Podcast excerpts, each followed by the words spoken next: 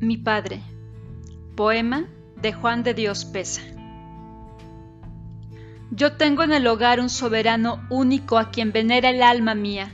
En su corona de cabello cano, la honra su ley y la virtud su guía. En lentas horas de miseria y duelo, lleno de firme y varonil constancia, guarda la fe con que me habló del cielo en las horas primeras de mi infancia. La amarga proscripción y la tristeza en su alma abrieron incurable herida. Es un anciano y lleva en su cabeza el polvo del camino de la vida.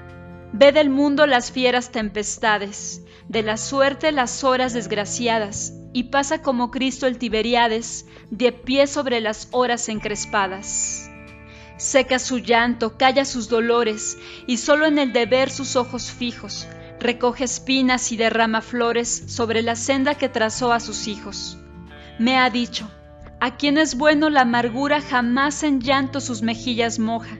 En el mundo la flor de la aventura al más ligero soplo se deshoja. Hace el bien sin temer el sacrificio, el hombre ha de luchar sereno y fuerte. Y allá quien odia la maldad y el vicio, un tálamo de rosas en la muerte.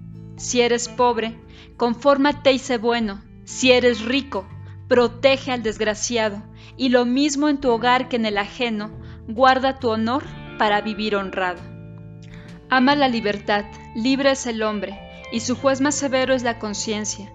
Tanto como tu honor guarda tu nombre, pues mi nombre y mi honor forman tu herencia.